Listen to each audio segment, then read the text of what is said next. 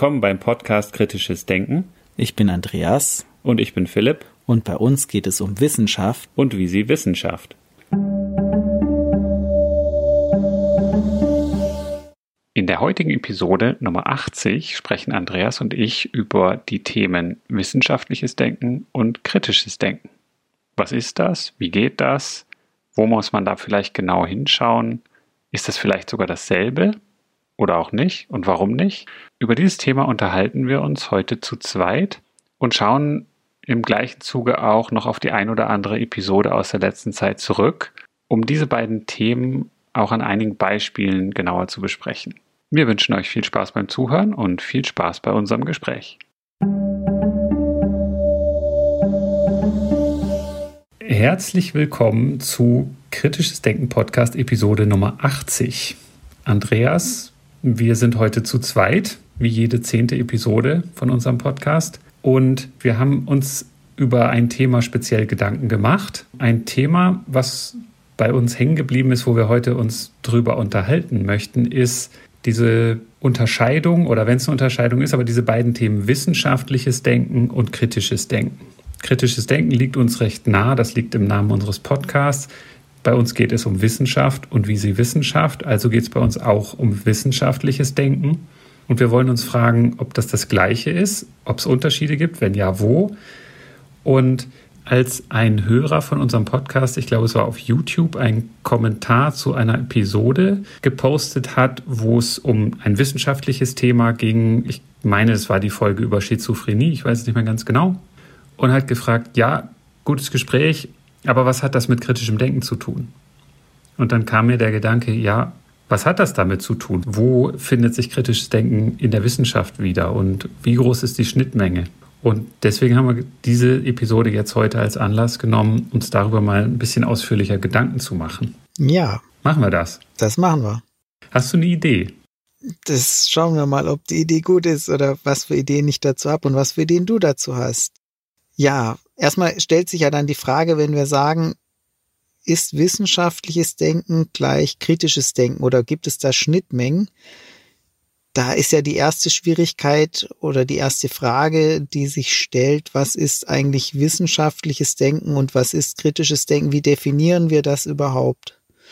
Und das ist beim Thema kritisches Denken wahrscheinlich noch schwieriger als beim Thema wissenschaftliches Denken, weil man sehr vielfältige Definitionen finden kann und findet, die ja entweder sehr eng oder sehr umfangreich sein können und sehr klar oder unklar, sehr genau oder ungenau, wo es schon mal schwierig ist, diesen Begriff zu fassen oder ja, man kann es einfach sehr unterschiedlich auslegen. Wir hatten ja oft uns an der Definition von Marko Kovic langgehangelt dass verschiedene Aspekte bei kritischem Denken relevant sind. Das eine ist das logische Denken, das also logisches Schlussfolgern ist voraussetzend für kritisches Denken. Und dann metakognitive Aspekte im Sinne von Denkfehlern, die man vermeiden sollte beim kritischen Denken. Und dann noch so eine Bayesianische Epistemologie, wobei eben das ist ein sehr eher ein engerer Begriff von kritischem Denken vielleicht. Ich würde nochmal ein bisschen anders anfangen, wenn wir sagen würden, kritisches Denken soll uns helfen, entweder zu wahren Aussagen über die Welt zu kommen oder zu guten Entscheidungen. Da kommt ja schon so ein bisschen eine Unterscheidung ins Spiel. Es hängt ja davon ab, und das ist auch eine Unterscheidung, die Marco Kovic in dem White Paper geschrieben hat, je nachdem, was man überhaupt für eine Fragestellung hat oder ob ich mit kritischem Denken ein Problem lösen will, ob ich zu Wahrheitsaussagen kommen will, ob ich Wahrheitsaussagen von anderen bewerten möchte, ob ich möglichst der Realität nahe kommen möchte oder was auch immer. Es hängt immer auch davon ab, was ich für eine Fragestellung habe oder, oder in was für einer Situation ich mich überhaupt befinde, was für eine Erfahrung ich gerade mache, auf die angewandt ich kritisches Denken benutzen möchte. Ja, und wenn ich kritisches Denken in verschiedenen Situationen einsetzen können möchte, dann ist es schon wieder ein weiterer Begriff, als wenn ich jetzt sage, es geht nur darum, zu wahren Aussagen über die Welt zu kommen oder ähm, zu versuchen, die Welt so zu sehen, wie sie wirklich ist. Das wäre jetzt ein sehr enger Begriff und wenn ich jetzt schon mal einen kleinen Sprung mache zur Wissenschaft, dann wäre da auch eine hohe Korrespondenz, weil das ist ja genau das, was sozusagen die Kernkompetenz von Wissenschaft ist, dass die Wissenschaft uns dazu verhilft, wirklich Aussagen über die Welt zu treffen, die wahr sind. Also wie kommen wir zu möglichst wahren Aussagen? Wir wissen nicht, ob sie wahr sind, aber es ist die beste Möglichkeit zu prüfen, ob sie wahr sind, beziehungsweise die Wissenschaft verhilft uns, der Wahrheit näher zu kommen. Du hast immer diesen schönen Spruch, ne? wir irren uns empor. Und bisher ist das die beste Möglichkeit. Aber wenn wir genau. das jetzt ja wieder weiterfassen und sagen, wir wollen auch gute Entscheidungen treffen, nicht nur dahingehend, ob eine Aussage wahr oder falsch ist, dann kommen auch weitere Aspekte hinzu, die eine Rolle spielen dahingehend, ob jetzt eine Entscheidung zum Beispiel gut oder schlecht ist oder richtig oder falsch. Das sind ja auch schon wieder schwierige Kategorien, wie man das dann bewertet und je nach Kontext kann das was ganz anderes bedeuten. Da kann man vielleicht gleich mal das Ganze fast noch weiter aufmachen. Und da haben wir auch ein, oder wir haben das nicht, das hat der Kollege Dirk Jahn veröffentlicht, den wir auch schon im Gespräch hatten. Und er hat so vier Ebenen unterschieden eigentlich, auf die man oder auf denen man kritisches Denken finden kann. Und was du so gerade beschrieben hast, das ist dieses analytisch-epistemische Denken, wo es viel um Logik von Argumenten geht, um Verlässlichkeit von Informationen, wie dieses Wissen zustande kommt, welche Grenzen da bestehen und all das. Das ist eine Ebene. Und das ist aber, würde ich auch sagen, die, die man am häufigsten gerade so im akademischen Umfeld findet, wenn es um kritisches Denken geht. Aber Dirk Jahn sagt eben, oder nach einer ausführlichen Literaturrecherche eigentlich, hat er das so rausgeschält, dass es auch noch andere Ebenen gibt. Zum einen auch das perspektivische Denken. Und da geht es gerade darum, bestimmte relevante Perspektiven für meine für mein Erleben, für meine momentane Erfahrung zu finden. Oder auch auf eine Problemstellung angewandt habe ich nur meine eigene Perspektive, kann man da auch anders drauf schauen und gerade so auch wieder im akademischen Kontext kann man da so verschiedene disziplinäre Brillen aufsetzen vielleicht. Das passt ganz gut, weil häufig, was man so findet bei kritischem Denken oder Critical Thinking aus dem angelsächsischen Raum, sind eher so Definitionen, die man in den, würde ich jetzt mal sagen, naturwissenschaftlichen Bereich verorten kann, wo es eben sehr viel um dieses analytisch-epistemische geht. Aber kritisches Denken gibt es natürlich nicht nur in der Physik, Biologie, Chemie oder was auch immer, sondern es gibt es in allen möglichen Fachrichtungen. Und was heißt zum Beispiel kritisches Denken, kritisches Reflektieren in Architektur, Anthropologie, Geschichtswissenschaften, Staatswissenschaften, was auch immer, im Management? Was heißt das? Diese Ebene gibt es eben auch. Und dann, du hast es auch schon angesprochen, was ist eine gute, richtige Entscheidung? Da geht es auf die ethische Ebene, oder? Und das sind normative Fragen und das kann und will die Wissenschaft an sich ja gar nicht beantworten. Da hält die Wissenschaft sich ja meistens dann gleich raus und sagt, wir können nur sagen, wie der Klimawandel passiert, was die Daten uns sagen, was die Computer ausspucken, was wir jetzt machen sollen. Das können wir nicht sagen. Ist eine Debatte an sich, aber es gibt eben auch diese ethische Ebene oder die Ebene des ethischen Denken. Und dann hat Dirk zum Schluss noch diese Ebene des konstruktiven Denkens rausgeschält oder so zusammengefasst. Und da geht es ja dann primär darum, was bedeutet das denn alles? Was für Lösungsansätze und Handlungsoptionen kann ich für meine eigene Handlungslogik, für meinen Alltag, für meinen Arbeitsalltag, was auch immer, definieren. Und das kann man, glaube ich, auch dann sehr schön unter diesem selbstkritischen Denken zusammenfassen, was wir jetzt schon auch im Podcast sehr häufig wiedergefunden haben. Das kritische Denken fängt bei einem selber an. Und das gilt sowohl für die Architektin als auch die Ärztin, als auch den Physiker, als auch uns Podcaster und Podcasterinnen. Das heißt, da gibt es ganz unterschiedliche Ebenen. Und dann vielleicht gerade nochmal so zurück zur Wissenschaft. Ich denke, viel von dem, was so als wissenschaftliches Denken definiert werden könnte, und da müssen wir dann auch nochmal drüber sprechen, findet sich so in dem analytisch-epistemischen Bereich und relativ wenig in den anderen drei Bereichen.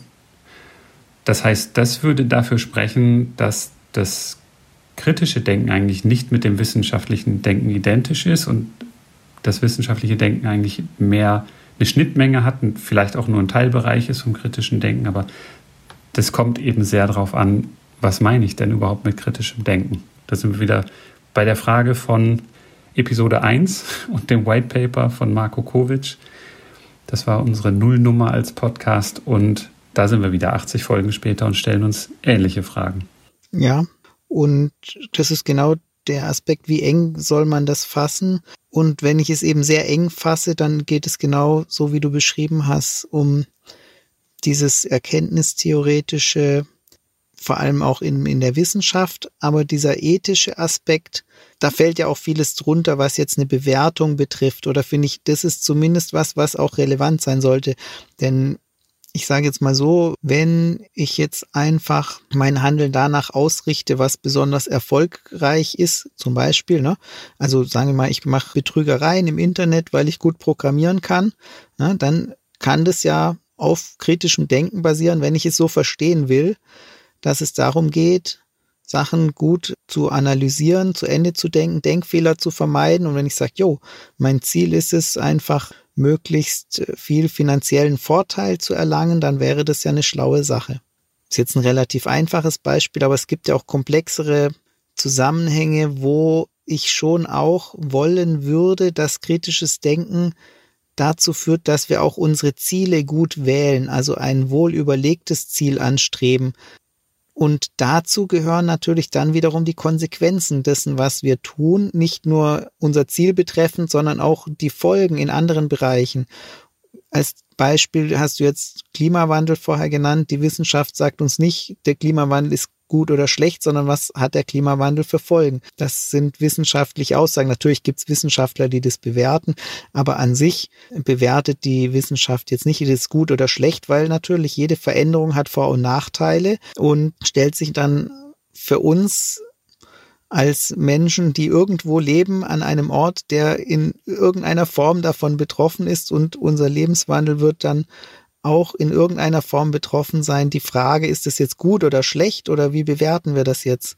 Und wie verhalten wir uns? Und ich finde schon, wenn wir ein bestimmtes Ziel haben, man würde sich schon wünschen wollen, dass kritisches Denken auch solche Aspekte beinhaltet, die vielleicht die Konsequenzen des Handelns mit einbeziehen und es ist ja auch nicht so, dass ethische Bewertungen jetzt völlig aus der Luft gegriffen sind oder dass man auch dann, dass es keine Möglichkeit gäbe, zwischen guten und schlechten ethischen Urteilen zu unterscheiden. Ich finde auch, du hast ja auch wieder das Thema Klimawandel, Klimakatastrophe, ist auch wieder eine Frage, wie spricht man darüber, gell? ist aber vielleicht ein anderes Thema. Aber gerade auch vor fünf Episoden, Nummer 75, da haben wir mit Joachim Marotzke gesprochen und wir haben auch ein paar Folgen vorher, ungefähr 20 Folgen davor, mit Stefan Rahmsdorf gesprochen. Und das war sehr interessant zu sehen. Sie sind ja beide Klimaforscher und als Wissenschaftler auch daran interessiert, die Ergebnisse ihrer Forschung sachlich, möglichst objektiv darzustellen. Aber in der Art, was sie daraus für Konsequenzen ableiten, unterscheiden die beiden sich jetzt und andere Klimaforschende auch. Das heißt, die sind ja beide auch beim Schreiben von verschiedenen Teilkapiteln von verschiedenen IPCC-Berichten dabei gewesen und machen ihre Wissenschaft jeweils sicher sehr, sehr gut, aber die Konsequenzen, die sie daraus ziehen, sind sehr unterschiedlich. Und auch da habe ich ein Zitat von Dirk Jahn, was er geschrieben hat, und das finde ich auch sehr treffend, gerade wenn es darum geht, was ist die kritische Perspektive auch auf Wissenschaft. Und dann schreibt er, in einer kritischen Perspektive stehen wissenschaftliche Resultate eben nicht für sich, sondern sind stets in Beziehung zu ihren Vorannahmen, die getroffen werden, zu methodischen Zugriffsart und auch zu ihren Konsequenzen für die Alltagspraxis oder auch für die Gesellschaft zu beurteilen. Und da finde ich, ist sehr viel auch von diesen anderen Ebenen mit drin. Das heißt, die wissenschaftlichen Resultate, die durch wissenschaftliches Denken und Handeln entstanden sind, stehen eben nicht für sich. Da muss man gucken, wer macht das. Wissenschaftler und Wissenschaftlerinnen sind auch Menschen mit all ihren logischen Fehlschlüssen oder ja, Handlungsmotiven im weiteren Sinne und auch ihrer Methodik, auch von der Fachdisziplin jeweils abhängig, welchen methodischen Zugang man auf das wissenschaftliche Subjekt hat und eben auch am Beispiel der Klimaforschung oder Klimafolgenforschung wunderbar zu sehen, die Konsequenzen für den Alltag von uns allen oder für das Leben eigentlich von uns allen. Und dann denke ich an das Beispiel in der Corona-Pandemie, wo man immer von den Virologen, ich sage das jetzt mal so, hören wollte, sollen wir jetzt die Schulen schließen oder nicht? Und das ist eben keine wissenschaftliche Frage per se, dass ich sagen kann, das kann die Virologie entscheiden, ja, wir müssen die Schulen schließen oder nein, sondern es ist ja eine Güterabwägung und es ist insofern eine ethische Frage, die zwar informiert wird dadurch, ne, welche Risiken gehen wir ein, dazu kann die Wissenschaft wichtige Informationen liefern, aber nicht darüber, welchen Wert wir höher einschätzen, die seelische Gesundheit von Kindern oder den Lernerfolg von Kindern, äh, Benachteiligungen und so weiter oder den Tod in Kauf nehmen von Menschen, die schwer an einer Corona-Infektion erkranken. Also da stellen sich ja ethische Fragen und wenn wir jetzt kritisches Denken sehr eng fassen würden, dann müsste man ja sagen, da hilft uns kritisches Denken nicht weiter. Und es wäre ja schade, wenn wir bei solchen Fragen sagen müssten, naja gut, bei kritischem Denken geht es eben darum, rauszufinden, was wahr ist und nicht darum, in schwierigen Situationen eine Entscheidung zu treffen da denke ich, dann geht es wahrscheinlich auch nicht darum, dass kritisches Denken beinhaltet, bestimmte Werte festzulegen oder ähnliches, sondern wahrscheinlich geht es darum zu verstehen, was die Konsequenzen von Handeln sind und diese mit einzubeziehen und welche ethischen Prinzipien berücksichtigt werden können oder betroffen sind und da gute Argumente sage ich mal, Argumente in ihrer Qualität einschätzen zu können. Das könnte ein wichtiger Teil von kritischem Denken sein. Wir hatten dazu eine gute Folge mit Herrn Lind zum Thema Moral. Genau, und da hat er ja auch seine Konstanzer Dilemma-Methode vorgestellt, oder wie man, wie man Moral, einen moralischen Kompass quasi ausbilden kann oder lehren kann, das anleiten kann. Genau. Und ich denke auch im Alltag sind eben die Fragen, die sich uns stellen, oft solche, die eben nicht gänzlich mit wissenschaftlichen Antworten bearbeitet werden können. Es gibt ja auch so diesen ganzen Bereich von wissenschaftlicher Forschung mit irgendeiner Art von Output, die diese sogenannten Dual-Use-Güter erzeugen, gerade so in der angewandten Wissenschaft. Das sind dann Produkte, die gutes Beispiel aus der Vergangenheit die Atomenergie, oder? Wenn man mal den Atommüll außer Acht lässt, ist natürlich eine ganz andere Diskussion, aber man kann daraus Energie gewinnen, zivil mit relativ wenig Uran und kaum CO2-Emissionen kriegt man relativ viel Energie raus. Hat natürlich das Atommüllproblem, das ist ungelöst, aber das auf der einen Seite zivile Nutzung und dann natürlich durch die Kernwaffen die Atombomben. Das ist ein einfaches Beispiel zu sehen, dass so spaltbares Material ein Dual-Use-Güter ist oder die Forschung daran auch. Aber es gibt, wenn man jetzt zum Beispiel Mikrochips anguckt, das Design da oder das ist eher Engineering oder also Ingenieurswissenschaften. Aber wenn man das auch mal mitdenkt, dann gibt es da Dual-Use-Güter. Da würde jetzt jemand aus der Informatik oder aus der Elektrotechnik zum Beispiel fröhlich an so bestimmten, weiß ich nicht, Chips, ich kenne mich da nicht aus, aber irgendwie dran forschen und da kann man super tolle Sachen mitmachen, womit man zivile Probleme lösen kann, welcher Art auch immer. Und dann kann man natürlich hergehen und diesen gleichen Chip nehmen und für Waffentechnologie oder was auch immer man dafür Absichten mit hegt, mit einer anderen Absicht einsetzen. Und da braucht es ja eigentlich auch immer so die Folgeabschätzung, das Durchdenken von möglichen Anwendungen, von Konsequenzen. Und da kann ich nicht einfach nur hergehen, das ist der Chip, das sind die Spezifikationen, der ist super toll, der ist besser als alle anderen und das müssen jetzt alle benutzen und den darf jeder einfach frei kaufen im Mediamarkt oder wo auch immer.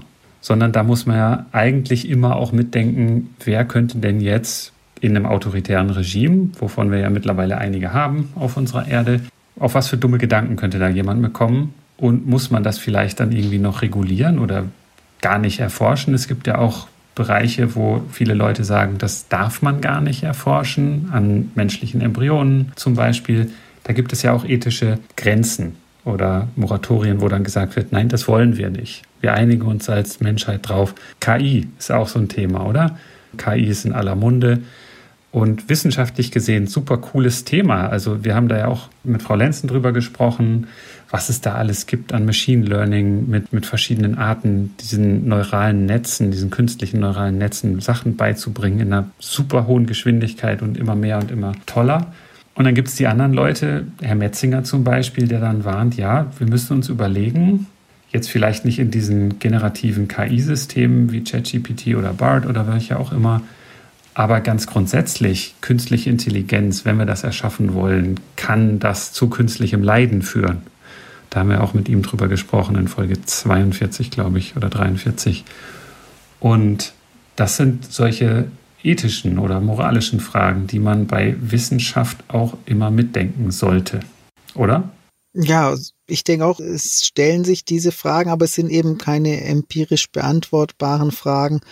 Und es sind eben auch sehr komplexe Fragen, weil, wie du an dem Beispiel, man kann ein bestimmtes Produkt auch für eine Waffe benutzen, ja, auch zeigen kannst, dass das ja nicht per se deswegen bedeuten kann, dass man das nicht machen sollte, sondern es kann ein guter Grund dafür sein, das nicht zu tun, aber es muss nicht zwingend der Fall sein. Auch da ist ja dann wieder die Antwort relativ komplex und man muss viel mit einbeziehen und schwierig zu beantworten. Ich habe jetzt vorher auch so an alltägliche Fragestellungen gedacht, die sich uns stellen. Ne? Ganz banal, welche Cerealien kaufe ich mir im Supermarkt? Was hat das für Konsequenzen vielleicht auch? Ist es keine wissenschaftliche Frage, weil das hängt ja auch mit persönlichen Präferenzen zusammen und gleichwohl hat es ja auch wiederum Konsequenzen und man kann sich fragen, kaufe ich das Produkt, das jetzt vielleicht in einer nachhaltigen Landwirtschaft hergestellt worden ist? Was bedeutet eigentlich nachhaltige Landwirtschaft? Wie kann man das überhaupt prüfen? Worauf kann ich mich da beziehen und so weiter? Und ja, da kann man es ja dann auch sehr weit führen, sich damit zu beschäftigen. Aber eben, es ist jetzt wahrscheinlich keine wissenschaftliche Frage per se, Ne, welche Cerealien da würde die Frau Wenke vielleicht widersprechen. Das kann sein, das kann sein. Weil auch die Frage, welche Cerealien kaufe ich oder welchen isotonischen Drink kaufe ich mir wann, kann ja durchaus auch Gegenstand wissenschaftlicher Fragestellungen sein mit Entscheidungsfindungsprozessen, mit Werbung und all dem. Auch wieder ein Teil von kritischem Denken. Kann ich mich solchen Biases und solchen Einflüssen dann auch entziehen oder widersetzen oder wie kann ich damit umgehen und kann ich das kritisch hinterfragen und dann eben trotzdem die Cerealien kaufen, die ich mag. Und äh, wenn ich weiß, dass ich die vielleicht auch deshalb mag, weil ich eine bestimmte Werbung gesehen habe und so weiter. Aber es ist dann für mich als Individuum ja, eine, eine Frage von persönlichen Präferenzen und diese Folgenabschätzungen, die man machen kann.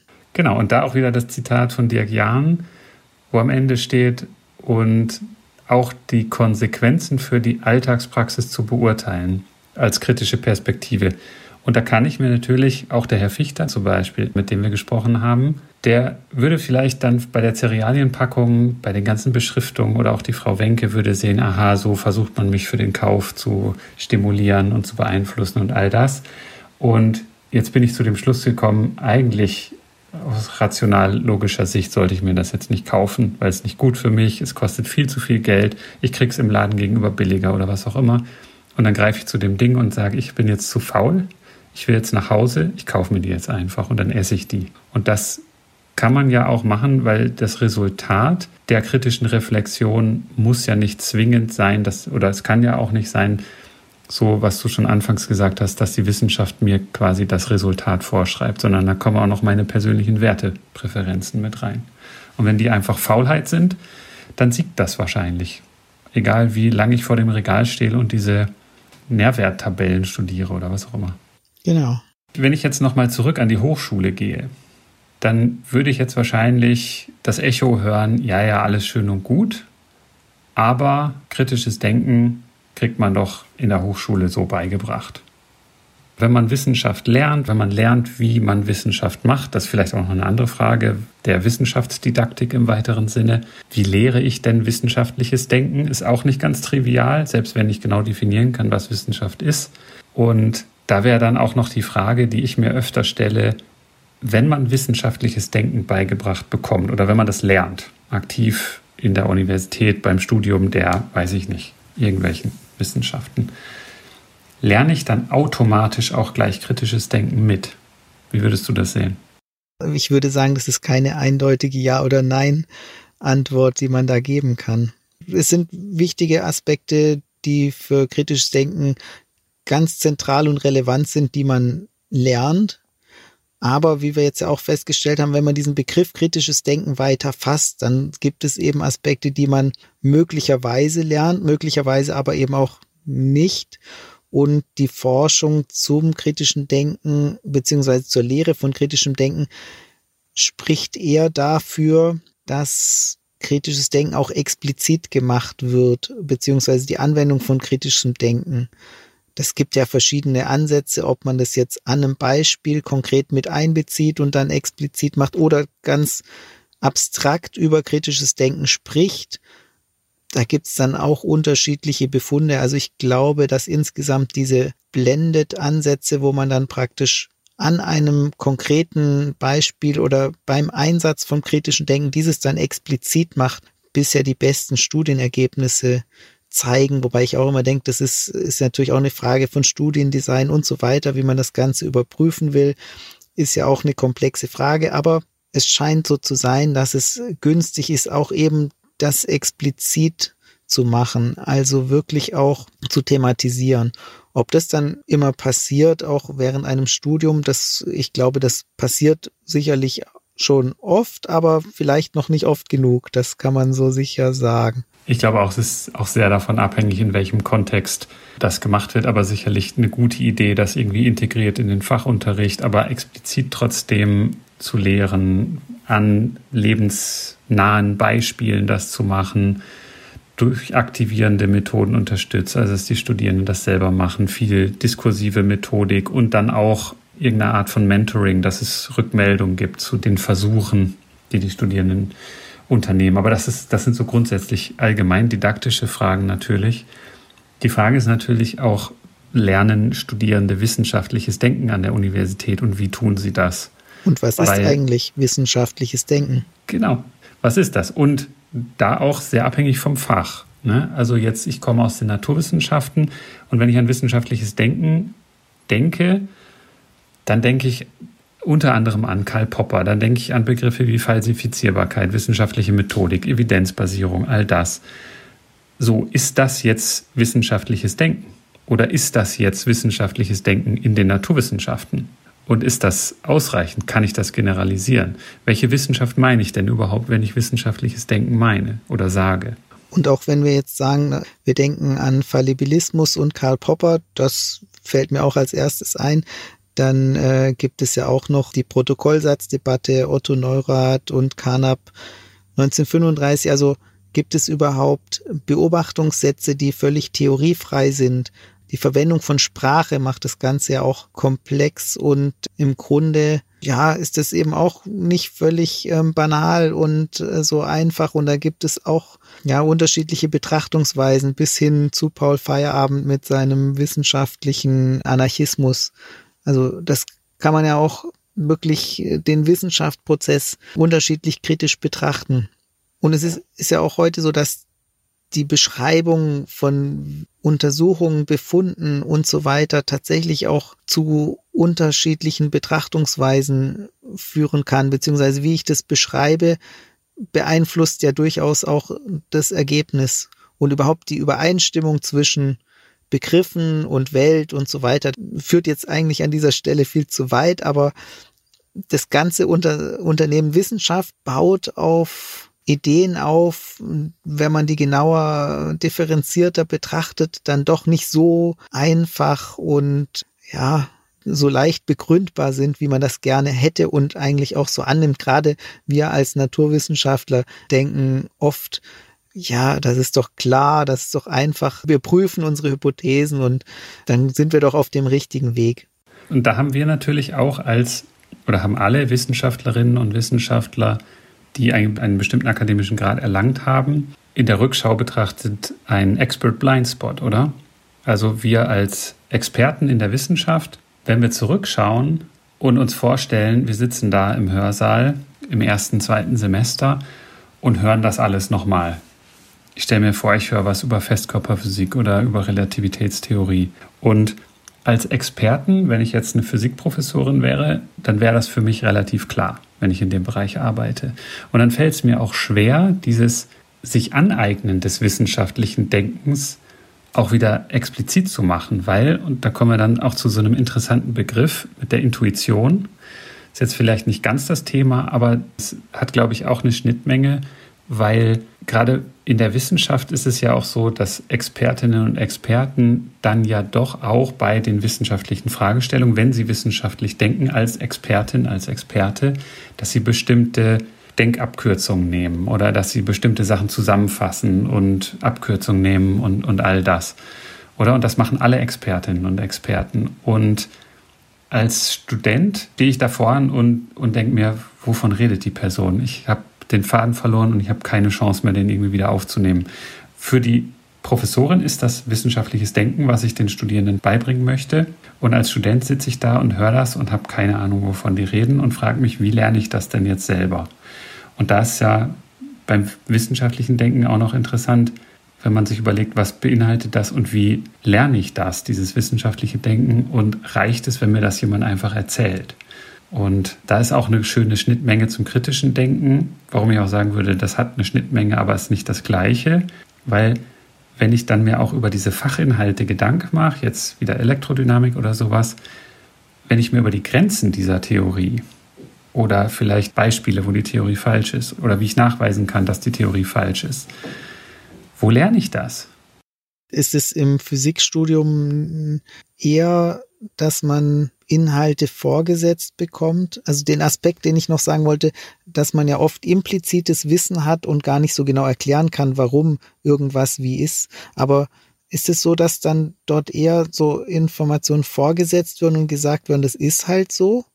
In der Vorlesung ja, aber dann gibt es ja auch immer noch Übungsaufgaben und ich probiere mich quasi aus, indem ich die Übungsaufgaben nachrechne. Und wenn ich das alles selbstständig tue, dann kriege ich da vielleicht auch irgendwann Übung ich glaube, das kommt dann auch erst ein bisschen später, wenn ich so in der, in der Doktorarbeit bin und dann einen besseren Überblick über das Fach kriege und sowas. Da passiert, glaube ich, viel implizit und das wird aber nicht aktiv gelehrt. Es ist viel implizit. Abgucken, wie war das bei mir vorher oder was, was sehe ich jetzt die Professorin, wie die das macht und so. Und guck mir das ab. So richtig ein systematisches Lehren von wissenschaftlichem Denken, da müsste man wahrscheinlich die Curricula ein bisschen umbauen, dass da viel mehr von den Studierenden selber geübt wird oder auch falsch gemacht wird oder so und auch diskutiert wird. Also sage gar nicht, dass das nirgendwo passiert, aber ich glaube, in der Breite ist das tatsächlich noch sehr viel Einbahnstraßenverkehr, informationstechnisch. Also ich kann mich erinnern, im Studium gab es bei uns durchaus auch Vorlesungen, wo sehr viele Einzelexperimente eben dargestellt wurden und die Ergebnisse. Und die Schwierigkeit ist natürlich für die Studenten, man hat dann eine unübersehbare Anzahl von Versuchen und es ist wie oft, dass dann das Ergebnis viel weniger klar ist, je genauer man sich anschaut, was wo von wem wie gemacht worden ist. Genau, da braucht man dann irgendwie einen Überblick und so. Und der kommt irgendwann schon, auch wenn man so eine gewisse kritische Masse überschritten hat und wenn man genug Erfahrung gesammelt hat, darin vielleicht auch zu realisieren, ah ja, das ist vielleicht unwichtig oder das ist methodisch Mist und so. Ich habe auch gerade auf Twitter oder auf X heißt das ja jetzt, auf dieser Plattform ein Abstract von einem Paper gesehen, in PNAS publiziert. Da war auf der X-Achse aufgetragen der akademische Grad Student, Grundstudium, Hauptstudium und dann Doktorat, Postdoc bis hin zur Professur. Und dann waren die verschiedenen Bestandteile eines wissenschaftlichen Papers dargestellt. Abstract, Materialien und Methoden, Diskussion, Resultate, Introduction, sowas, oder? Und dann wurde in den verschiedenen Bereichen, also akademischen Graden, gefragt, welche Teile sind am wichtigsten der Reihenfolge nach. Und zwar interessant zu sehen, wie eigentlich je höher die Expertise ist, desto wichtiger ist eigentlich nur noch, sind die Resultate und die Methoden. Das andere wird gar nicht mehr gelesen. Abstract interessiert niemanden mehr, weil das kenne ich sowieso, dass ich weiß, worum es da geht. Wenn ich den Titel lese, dann kann ich es einordnen. Und wenn ich anfange, wissenschaftliche Paper zu lesen, dann lese ich mit Hochspannung das Abstract und stolper da schon und habe keine Ahnung, wie ich das einordnen soll. Und da sieht man so schön den Graphen, wie die Wichtigkeit von den auf professoraler Ebene unwichtigen Teilen, wie das halt sinkt und wie andere Bereiche steigen. Und das ist auch eben so implizites Wissen, oder? Ja, ich weiß es nicht. Ich weiß gar nicht, ob ich das so sehen würde. Ich würde auch sagen, es kommt ja auch immer drauf an, womit ich mich befasse. Also wenn ich jetzt in einer Situation bin, wo ich selbst Experimente generiere, um bestimmte Fragestellungen zu verfolgen, dann muss ich mich natürlich ganz genau und differenziert mit den Methoden beschäftigen, weil ich die ja selbst auch anwende oder vergleichbare und da gute Ideen habe. Aber als Student brauche ich dieses Wissen möglicherweise eben nicht, sondern dann muss ich vielleicht auch wissen, wie kann ich das grob einschätzen oder für mich zum Beispiel im praktischen Alltag. Da ist es zwar gut, wenn ich verstanden habe, was gemacht worden ist, aber ich muss jetzt die Methoden nicht allzu differenziert betrachten für die Antworten, die ich haben möchte. Dann schaue ich mir mal eine Meta-Analyse an, ich schaue mir mal dies und das. Aber da habe ich dann oft auch gar nicht die Zeit, so tief ins Detail einzusteigen. Und da ich jetzt selbst ja auch keine Experimente generieren müsste, um diese Fragestellung weiter zu verfolgen und auch gar nicht die Möglichkeiten dazu hätte, interessiert mich dann doch schon eher das Ergebnis. Und deshalb, also hängt es ja auch ein Stück weit von der Lebenssituation ab oder mm, ja, der Frage, die ich beantwortet haben möchte in dem Fall, was jetzt für mich wirklich relevant ist an einem Paper und wie ich das lese. Gut ist ja, natürlich, wenn ich es lesen kann. Und in vielen Fällen kann ich es nicht lesen, weil es nicht mein Fachgebiet ist. Und dann wird es schon ganz schwierig. Oder die dann eben Methoden eingesetzt haben, die ich gar nicht verstehe. Und dann schaue ich mir eben auch die Diskussion an, weil ich, weil ich mit dem Resultateteil gar nichts anfangen kann. Erinnerst du dich dran, wie und wann du gelernt hast, so ein wissenschaftliches Paper wirklich kritisch zu betrachten oder kritisch zu lesen und nicht einfach so für, oh wow, hier ist Information und das ist jetzt irgendwie der Wahrheit letzter Schluss? Also ich glaube, ein Teil war, aber das ist jetzt auch schon ist ja schon lange her, Ende des Grundstudiums. Also wir hatten auch, ich erinnere mich an eine Prüfung, wo wir dann zu einem selbstgewählten Thema dann auch Papers raussuchen durften und die dann eben auch entsprechend in der mündlichen Prüfung hinterfragt wurden oder wo wir auch erklären mussten, was kam da raus, warum, was wurde gemacht und dann wurden eben auch Fragen dazu gestellt. Ne? Ja, wie man diese Ergebnisse, die dort erhoben wurden, dann auch einordnen kann und so weiter. Und das fand ich jetzt auch ziemlich clever eigentlich als Prüfung. Also ich finde, mündliche Prüfungen können doch manchmal recht hilfreich sein, wirklich auch das Verständnis zu überprüfen und nicht einfach nur Wissen abzufragen. Ich finde, dass gerade am Thema wissenschaftliche Publikationen kann man das zum Teil auch sehr schön betrachten, wie dieser Lernprozess passiert. Oder kann man auch an sich selber beobachten und aber auch mal drüber nachdenken, wenn man in der Wissenschaft oder in der Hochschule tätig ist. Wann lernt man als Student, als Studentin so eine wissenschaftliche Publikation wirklich kritisch zu hinterfragen? Und sind wir auch wieder bei der Schnittmenge zum kritischen Denken, oder? Weil wenn man auch beim kritischen Denken gibt es ja auch so Prozessmodelle, was braucht es, um überhaupt ins kritische Denken zu kommen. Da haben wir dann auch wieder Dirk Jahn natürlich als einer, der sich da sehr intensiv mit beschäftigt hat während seiner Doktorarbeit. Das geht zurück auf John Dewey, oder? Das Prozessmodell. Wie kommt man überhaupt ins kritische Denken rein? Wo geht da die Tür auf? Und da wird dann immer von so einer, ja, so einem Trigger-Event, produktive Irritation, ja, oder eine Diskrepanzerfahrung oder eine Ambiguitätserfahrung, wo man erstmal ins Stolpern kommt, wo das bisherige Weltmodell irgendwo an seine Grenzen stößt oder wo es Dissonanz gibt. Und dann kommt man ins Grübeln, was ist hier los? Da muss man ins Fragen kommen. Das kann im Positiven wie im Negativen sein. Aber wenn ich das jetzt auf diese wissenschaftliche Publikation beziehe, was braucht es dann, um kritisch über so ein Paper nachzudenken? Und da braucht es ja dann auch irgendwie so so ein Trigger. Und das kann, wenn ich jetzt Experte bin auf dem Gebiet, dann kann das natürlich sein, ich sehe das Resultat, ich kenne die Forschungslandschaft, das erstaunt mich. Ich hätte nicht gedacht, dass das dabei rauskommt. Das denke ich als Student natürlich niemals. Dazu brauche ich Expertise, viel davon. Also ich finde schon, dass manchmal ja auch Ergebnisse erstaunlich sein können, weil sie vielleicht den Alltagserleben widersprechen und da brauche ich noch keine Expertise dazu, sondern ich habe meine Alltagserfahrung und ich stelle fest, hoppla, ich hätte das völlig falsch eingeschätzt. Aber ich finde auch, das ist ein guter Punkt, dass es so eine Irritation und die kann es ja, das müssen ja keine großen Irritationen sein. Das haben wir oft im Alltag auch und kritisch denken fängt ja auch im ganz Kleinen an. Wir reden jetzt über wissenschaftliche Papers, aber das geht ja auch darum, dass ich irgendwie feststelle, im Alltag, keine Ahnung, was vielleicht eine günstigere Methode ist, meinen Fahrradschlauch zu reparieren oder wie auch immer. Da kann man ja auch kritisch drüber nachdenken, wie mache ich das am besten und wie habe ich das immer gemacht und was gibt's da für Möglichkeiten? Vielleicht gibt's auch Möglichkeiten, auf die, die, äh, die auf die andere Leute noch nicht gekommen sind oder was habe ich für Materialien und wie kann ich die einsetzen? Und ja, also ich denke, da gibt's immer wieder Anlässe, wo man anfangen kann, kritisch zu denken je nachdem eben auch, wie eng oder weit man jetzt diesen Begriff fassen möchte. Ich würde nur sagen, was ich, wenn ich mal voraussetze, und das ist wirklich also in einem düsteren Szenario, und ich, ich sage nicht, dass es so ist, wenn ich jetzt so ein Studium wirklich allein als eine Gruppe von Experten, Expertinnen erzählt einer größeren Gruppe von jungen Menschen, die das Fach studieren, was gut und richtig ist, was die richtigen Resultate, die richtigen Methoden sind, wie man Probleme löst, all das mit Anleitung und Kochbuch etc., dann wird es schwierig sein, kritisches Denken zu lernen in dem Fach, würde ich argumentieren, weil dann mache ich eben diese Diskrepanzerfahrung nicht. Und dann denke ich mir überhaupt nicht, und das weiß ich noch aus meiner eigenen Erfahrung, diese Frage in einer Vorlesung, das ist jetzt der Hamilton-Operator und den berechne ich so und so ich bin nie auf die Idee gekommen, das kann natürlich auch an mir liegen, dass ich einfach nicht kritisch drüber nachgedacht habe, aber ich kam überhaupt nicht auf die Idee zu hinterfragen, ist das überhaupt jetzt der richtige Ansatz oder macht das überhaupt jetzt so Sinn?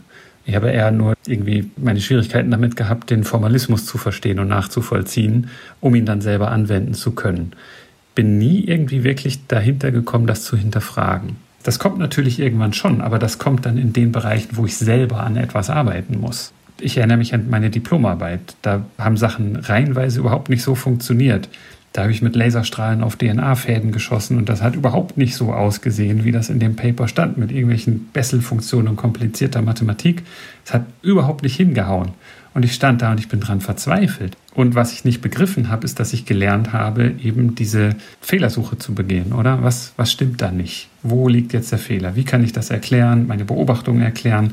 Welche Evidenz habe ich gesammelt? Welche Annahmen habe ich da reingesteckt, methodisch und fachlich etc.? Also ich meine, einerseits kann es ja auch an dem Studium liegen, dass es jetzt bei Physik besondere Aspekte hat. Und andererseits denke ich auch, dass man vielleicht auch kritisches Denken auch nicht überstrapazieren sollte. Also ich denke auch, dass es nicht immer notwendig ist, kritisch zu denken. Also manchmal ist es ja auch effizient, irgendwie Sachen einfach mal hinzunehmen und sagen, okay, das sagt jetzt jemand, dass es so ist. Und ich kann natürlich nicht jede Information bis ins letzte Detail immer hinterfragen und kritisch betrachten. Also das kann ja auch ein Teil von kritischem Denken sein, einzuschätzen, wann ist es vielleicht gut, auf Experten zu hören, weil ich mir diese Expertise in einem bestimmten Bereich gar nicht aneignen kann. Und es kann ja auch manchmal gut sein, das hinzunehmen, dass eine bestimmte Gleichung so oder so aussieht, weil ich könnte mich damit beschäftigen. Wie sind diese Ergebnisse zustande gekommen? Was für Messungen liegen dem zugrunde und so weiter? Und welche Berechnungen wurden dann gemacht? Aber dann muss ich so tief in diese Materie einsteigen und verbringe wahrscheinlich so viel Zeit damit, dass es schwierig wird, über ein bestimmtes Fachgebiet einen Überblick überhaupt irgendwann mal irgendwie zu bekommen. Klar, ja, das ist ein guter Punkt und ich studiere ja auch nicht kritisches Denken sondern ich studiere ein Fach. Aber was ich schon wissen muss, ist, wie kritisches Denken in dem Fach passiert, wie ich das machen kann, was dazu gehört und so weiter. Und wenn man auch jetzt so aus didaktischer Sicht kritisches Denken als, als Handlungskompetenz versteht, dann kann man das ja auch in so ein, ein Wissen über kritisches Denken, also was gehört dazu, was ist formal, logisch, richtig, falsch und so weiter, die ganzen Dinge. Aber da gehören dann auch Methodenkenntnisse dazu. Also wie mache ich das? Wie passiert jetzt kritisches Denken bei mir im Fach? Und was auch dazu gehört und was extrem schwierig ist zu erlernen, ist eine kritische Haltung zu entwickeln. Und das ist etwas, das passiert eigentlich in den meisten Fällen, würde ich argumentieren, implizit, on the fly. Und da könnte man sich wahrscheinlich noch ein bisschen das ein bisschen besser organisieren, dass das auch wirklich explizit Teil einer Ausbildung und überhaupt Teil von einem Bildungsprogramm ist, dass man so eine Haltung entwickelt, eine kritische Haltung. Und kritische Haltung heißt nicht, ich nörgel überall rum oder zweifle alles an, sondern ich weiß, wie es geht. Ich weiß, in welchen Fällen ich wie ins kritische Denken kommen kann. Ich kenne die Trigger, die das auslösen können. Dann kann ich das intern auch verarbeiten, das kann ich dann auch mit meinem Umfeld zusammen an der Sache bearbeiten und finde auch irgendwie zu einer Lösung, die dann mich wieder in, in meinem Handlungsalltag irgendwie unterstützt und die verhebt, wo dann diese Diskrepanzerfahrung eine gewisse Auflösung erfährt. Diesen Aspekt sollte man kritisches Denken explizit lehren, würdest du also auch zustimmen, dass es sinnvoll ist, das auch eben explizit zu machen. Das entspricht auch deiner Erfahrung. Genau, würde ich auf jeden Fall machen, aber natürlich mit der vorherigen Klärung, was bedeutet das denn überhaupt für mein Fach? Weil was aus der Literatur bekannt ist, dass der geringste Lerneffekt wirklich stattfindet, wenn man kritisches Denken als einzelstehendes Fach ohne Fachbezug zu anderen fachlichen Inhalten lehrt. Also wenn ich einfach einen Kurs mache, wo es nur um Argumentanalyse geht, der völlig losgelöst von jetzt meinem Studieninhalt oder meinem Lerninhalt oder sowas ist, wo, wo ich mich nicht darauf beziehe, sondern wenn ich wirklich einfach nur zum Beispiel formallogische Aspekte lerne. Weil dann kann ich rausgehen aus dem Kurs und zwei Wochen später habe ich genau den Fall, auf den ich es anwenden könnte. Ich erkenne es aber überhaupt nicht. Dann weiß ich auch nicht, wie ich das darauf anwende. Das zeigt die Literatur, das hat einen relativ geringen Effekt. Die Effekte sind nicht völlig schwarz-weiß klar, dass das eine besser ist. Es sind eben, so wie du vorhin auch gesagt hast, es sind andere Faktoren, die auch aus dem konkreten Setting heraus sich ergeben. Nämlich wird da ordentliche Rückmeldung gegeben? Gibt es vielleicht auch Wiederholungen? Ist das diskursiv und, und ist das überhaupt irgendwas, was zu meinem Leben gerade passt? Wenn das irgendwie völlig abgespaced ist, dann, dann kann ich das sowieso wahrscheinlich nirgendwo drauf anwenden. Ja, und so wie ich es verstanden habe, ist eben das implizit sozusagen zu lehren, indem man es eben gar nicht zum Thema macht, noch weniger effektiv, als wenn man jetzt das rein explizit ohne ein spezifisches Thema macht. Es ist ähnlich. Also es gibt ja diese vier Ansätze zum Lehren von kritischem Denken. Einmal den allgemeinen Ansatz, wo es dieser separate Kurs ohne Fachbezug und dann gibt es die, die beiden Methoden, wo du es im Fachunterricht integriert machst. Aber das eine ist, du machst es wirklich explizit zum Thema. Wir reden auch über kritisches Denken und so ist das, wie das funktioniert.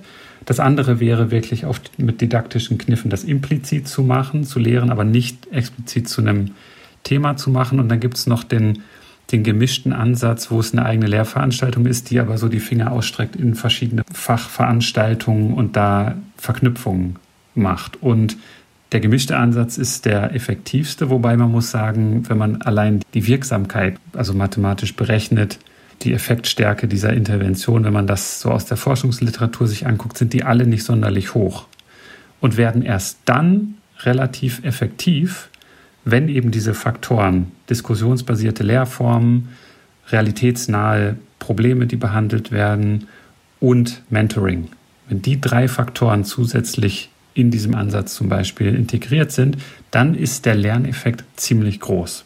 Das sagt zumindest die Forschungsliteratur, wobei auch da muss man kritisch hinterfragen, wie messe ich denn überhaupt den Lernerfolg von kritischem Denken? Und da gibt es zwar auch Werkzeuge, so Messinstrumente, wie ich das messen kann, aber die messen auch primär diesen analytisch-epistemischen Teil. Gell? Weil wie misst du zum Beispiel eine kritische Haltung? Ja, und auch das äh, moralische Urteilsvermögen, was wir mit Herrn Lind besprochen haben, wie man das messen kann. Und das ist auch ein wichtiger Aspekt. Und da genau die Frage eben, auch da muss man wieder kritisch sein, wie, wie kann man diese Ergebnisse interpretieren? Was wollten die eigentlich messen, feststellen, lehren und wie erfassen sie das? Und ich würde jetzt nochmal, ich, jetzt haben wir auch schon eine Weile gequatscht. Ich würde jetzt noch mal eine Brücke schlagen zu deinem Anfang. Du hattest ja einen Kommentar erwähnt, auch zu unserem Podcast, der dann auch gefragt hat, ja, was hat jetzt eigentlich zum Beispiel das Thema Schizophrenie mit kritischem Denken zu tun? Ja, da muss man auch sagen, ja, wir sind auch ein Wissenschaftspodcast und wir wollen auch wissenschaftliche Themen irgendwie einfach und verständlich vermitteln. Und da denke ich, ist natürlich die Schwierigkeit. Einerseits haben wir das Interesse, vielleicht auch die Menschen an ein Thema ranzuführen, die sich damit noch nicht beschäftigt haben und deshalb da auf einer ganz einfachen und basalen Ebene auch grundlegende Informationen weiterzugeben oder, oder Experten Informationen weitergeben zu lassen. So, ne, wir sind ja nicht die Experten, sondern wir lassen ja Experten zu Wort kommen. Und da ist es dann auch schwierig, so, oder auch eine Gratwanderung. Das ist jetzt vielleicht auch eine Ausrede von mir, warum wir nicht so kritisch sind, aber es ist dann auch schwierig, wenn wir jetzt in so ein Thema einsteigen und im Thema Schizophrenie, das ist jetzt ein Thema, mit dem ich mich schon viel beschäftigt habe, da gibt es natürlich schon Punkte, von denen ich weiß, dass es kritische Punkte sind, wo ich auch nachfragen könnte und wo wir auch ins Detail und in die Tiefe gehen könnten und äh, wo es dann auch für mich richtig spannend wird. Also ein Aspekt jetzt zum Beispiel äh, bei Frauke Schulze-Luther, mit der wir gesprochen haben, über Früherkennung von Schizophrenie. Das ist natürlich eine ethische Frage, sehr spannend. Ne? Darf man denn überhaupt äh, Menschen darüber informieren, dass sie ein Risiko haben, später mal an einer psychischen Erkrankung möglicherweise zu leiden und wozu führt es und was hat es für Konsequenzen und wie geht man damit um und so weiter. Sehr interessante Debatte und da gibt es auch viele Befunde und spannende, ja, spannende Themen, die man da diskutieren könnte. Aber ich frage mich dann schon auch immer, wie tief gehen wir in ganz spezifische Aspekte danach herein ohne dann nachher eben so ganz basale Sachen aus dem Auge zu verlieren. Ja, ist ja auch schwierig für jemand, der sich eben noch nicht damit beschäftigt hat. Ich glaube, was man auch verraten kann, ich weiß nicht, das ist wahrscheinlich ein offenes Geheimnis, aber an sich ist dieser Podcast ja für uns auch, wo wir in den meisten Gebieten, wo wir mit Leuten sprechen, Laien sind, einfach auch eine super Lernerfahrung, weil wir eben mit Leuten mit Expertise sprechen und aber immer versuchen, diese kritischen Aspekte dieser verschiedenen Themen, über die wir sprechen, auch rauszuschälen. Und ich kann mal, das ist mir gerade gekommen, als du das so beschrieben hast, auf unserer Homepage, auf der Infoseite, der eine Paragraph, den haben wir vor der ersten Episode so formuliert. Und da steht, insbesondere versuchen wir, Aspekte des kritischen Denkens auf verschiedenste Themen anzuwenden. Unser Ziel ist es dabei immer, Interesse dafür zu wecken und unsere ZuhörerInnen in die Lage zu versetzen, sich selbst kritisch mit den besprochenen Themen auseinanderzusetzen. Und das ist ja genau, wie du das gerade beschrieben hast. Das war tatsächlich von Anfang an eins unserer Ziele von diesem Podcast. Und ist es, würde ich sagen, auch nach 80 Episoden immer noch. Ja, und wir versuchen ja auch verschiedene Perspektiven dann auch zu bestimmten Themen auch im Podcast aufzunehmen, nach Möglichkeit, was uns jetzt auch nicht immer gelingt. Und die Episoden sind auch einfach unterschiedlich, sag ich mal, was das Thema kritisches Denken betrifft und was das Thema, wir lassen Wissenschaftler zu Wort kommen, die grundlegende Informationen zu einem bestimmten Bereich vermitteln, angeht. Da ist die Balance unterschiedlich. Ne, wie kritisch fragen wir nach oder wie viel lassen wir jetzt jemanden einfach zu Wort kommen und auch seine Sichtweise und Perspektive dort vermitteln. Und ja, ich bin damit eigentlich auch ganz zufrieden, dass es eben ja auch Episoden gibt, wo es einfach auch ein nettes Gespräch ist und wir versuchen auch immer freundlich zu sein und ja, wo es ja auch vielleicht nicht immer darum geht, nur alles zu hinterfragen und sozusagen äh, so in, in, in einer skeptischen Haltung alles ähm, aufzunehmen. Was auch legitim wäre, könnte man auch machen. Ja, aber wir sind auch Menschen und fehlbar und mir geht es tatsächlich oft so, wenn ich die Episode nach der Aufnahme vom Gespräch nochmal durchhöre, dann fallen mir halt manchmal auch noch sehr gute Fragen ein, die ich hätte stellen können, die mir in dem Kontext, weil ich natürlich auch mich darauf konzentrieren will, was die Person da erzählt, mir gleichzeitig überlege, so versucht das zu verarbeiten und zu integrieren in mein Bild von dem Thema und so. Da, da passiert ja kognitiv recht viel und ich bin eben nicht Experte auf den meisten Gebieten, auf fast keinem Gebiet, über das wir sprechen. Und da geht auch dann viel durch die Lappen. Und ich denke mir dann auch im Nachhinein manchmal, oh, das wäre jetzt schön, nochmal zurückzuspulen und die Frage zu stellen, aber der Zug ist dann abgefahren. Das muss man dann halt auch so stehen lassen. Aber was wir natürlich, worüber wir uns immer freuen, ist, wenn diese Fragen dann im Nachhinein auch von unseren Hörern oder Hörerinnen kommen und man dann auch im Nachhinein noch drüber nachdenken kann oder auch in Dialog darüber treten kann. Da freuen wir uns immer sehr. Das ist durchaus auch äh, sehr begrüßenswert. Absolut, absolut.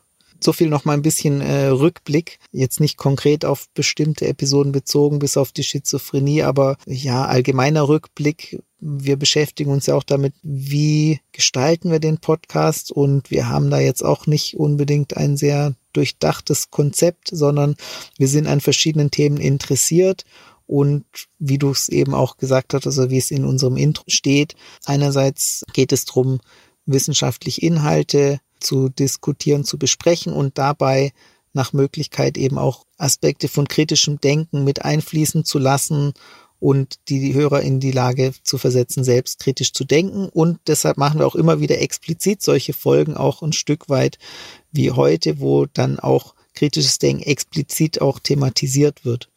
Manchmal passiert es ja auch genau. in den Folgen, in den thematischen Inhalten, nicht immer.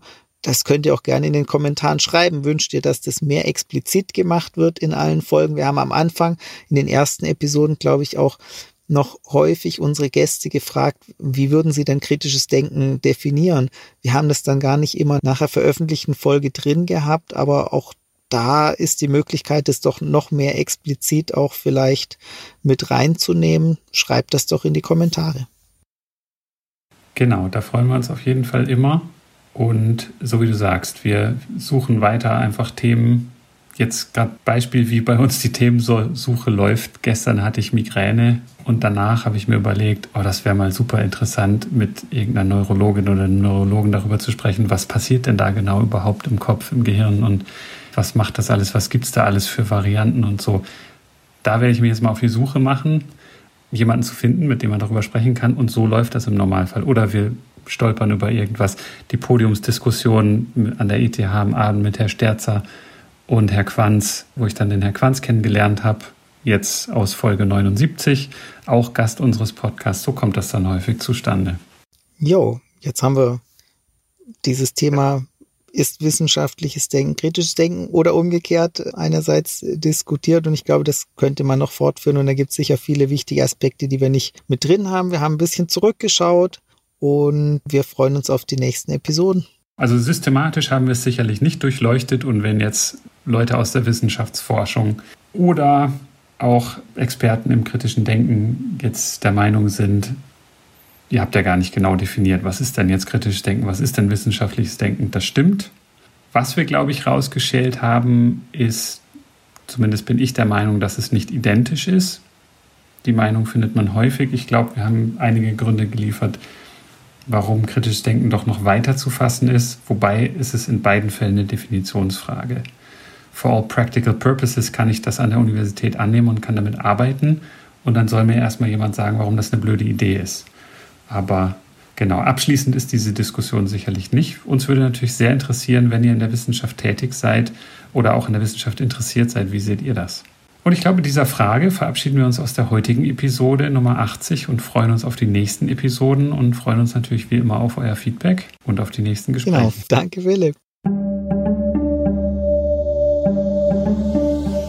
Vielen Dank fürs Zuhören. Wenn euch die Episode gefallen hat, dann empfehlt uns gerne weiter und gebt uns eine 5-Sterne-Bewertung auf dem Podcast-Portal eurer Wahl. Folgt uns auf Twitter, liked uns auf Facebook. Wir freuen uns über Kommentare und Feedback von euch. Und Möglichkeiten, den Podcast zu unterstützen, findet ihr auf der Website.